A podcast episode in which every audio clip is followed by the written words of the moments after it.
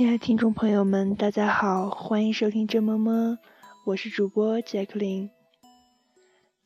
前段时间刚过完圣诞节，不知道你的圣诞节过得怎么样呢？从今天起呢，嗯，这么么想尝试一种新的形式来录制节目，就是我想跟大家分享一些长篇的小说，也就是一些书。会根据嗯书的长短、每次的章节的长短，还有内容以及时间来调整每一次所录的时间。然后应了这个圣诞节的景，我想跟大家分享的这一本小说名字叫做《圣诞忆旧集》，是来自美国作家杜鲁门·卡坡蒂的。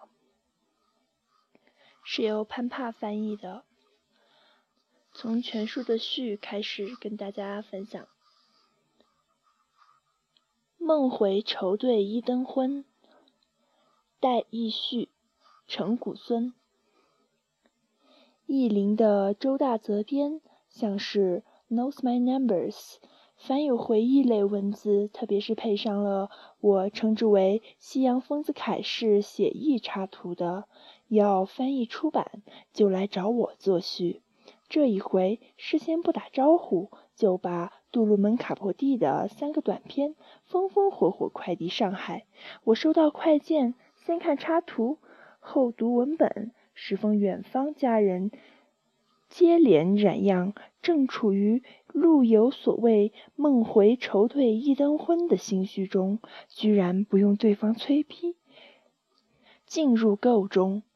那边一位小友还在劝我掷硬币，决定写或者不写。我这厢却已经忙着动笔了。这本三个短篇的集子早就听说过，在美国常被用作圣诞礼物赠人，在卡坡蒂影片中也听到过片段的朗诵，印象并不大佳。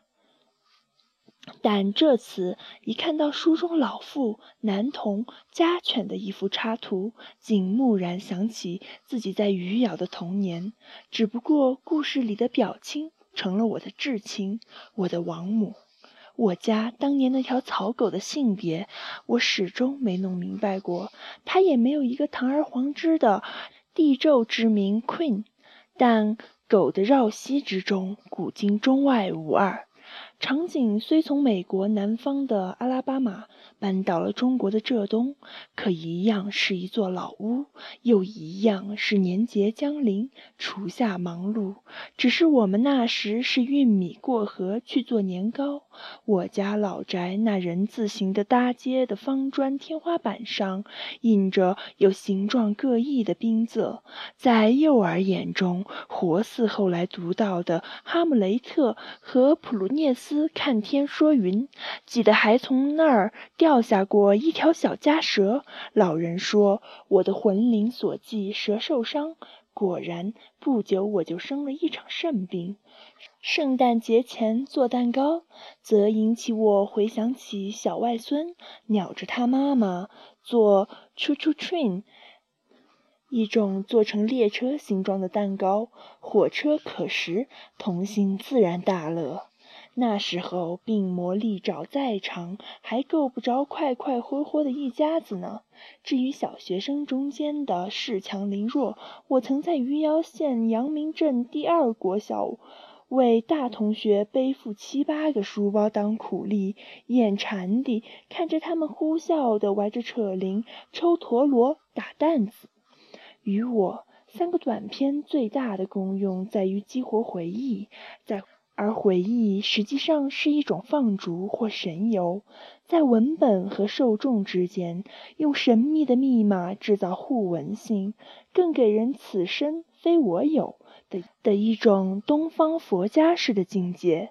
在这种放逐或神游过程中，你能拉开与现实的距离，摒弃矫饰，冲出樊笼，还原本真，退守自我。卡坡蒂这三篇冰雪文字，对于目下热衷于现实造景的读者，我想启示意义是不言自明的。至于用小儿的目光看世界，用词汇量有限的同志文笔白描人世，难得有些近乎玄师派的童真比喻，如菊花似诗，一铁皮玉缸菊花的重量可比四十个人高马大的海盗等等。从修辞上说，则可收奇绝之效。蓄意的残忍乃是唯一不可原谅之罪。放大细推到成人社会的历史来认识，犹入机理。可惜造景是个心魔，就连卡坡蒂本人也难以摆脱。好像坏就坏在他那部非虚拟小说，冷血给他带来了数百万的稿酬。公允地说，一个没上过大学的人看了《纽约时报》上三百来字的报道，亲赴堪萨斯谋杀现场，广泛采写，写出一本大书，却是天赋加勤奋的收效。特别是对两名案犯的追踪和心理挖掘，令我猜测卡君是否读过英国散文家德昆西关于谋杀美文的文章。鄙人主编的英汉大词典，当年搜寻例证时，冷也是功利读物之一。如未记错，“best me” 作为口语常用单句之例，就是引自该书。但是书成名之后，卡君开始沉溺流俗，炫获名位。卓英弹官资邹荣贵，在纽约举办假面舞会，呼朋引友，招来文坛、商界、娱乐圈中人，又抢着做滚石乐队代言人。虽是同性恋者，却却跟着前肯尼迪夫人的妹妹打得火热，还谎称与大明星家宝也是老相识。最后酗酒吸毒，脑萎缩后植发。终致肝病不治，不知临终时的卡坡蒂是否也曾有梦回绸缎一灯昏的感叹？读这三个短篇的同时，我多么怀念那个生活在清贫中的天真小男孩，其实也是在怀念自己率真的同治年代，那种物莫能污的但已远去的自怡境界。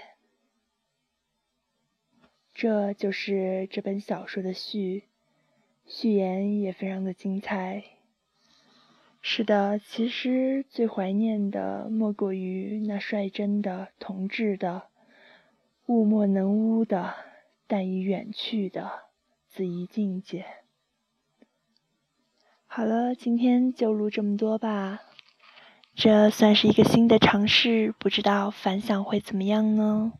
如果效果不错的话，我会继续读下去，以这种形式，先把这第一本书《圣诞忆旧集》完整的分享给大家。嗯，看效果吧。好了，今天就是这本书的序言。如果效果还不错的话，下一期会继续读这本书的。第一章开始，继续跟大家分享下去。谢谢大家的收听，再见。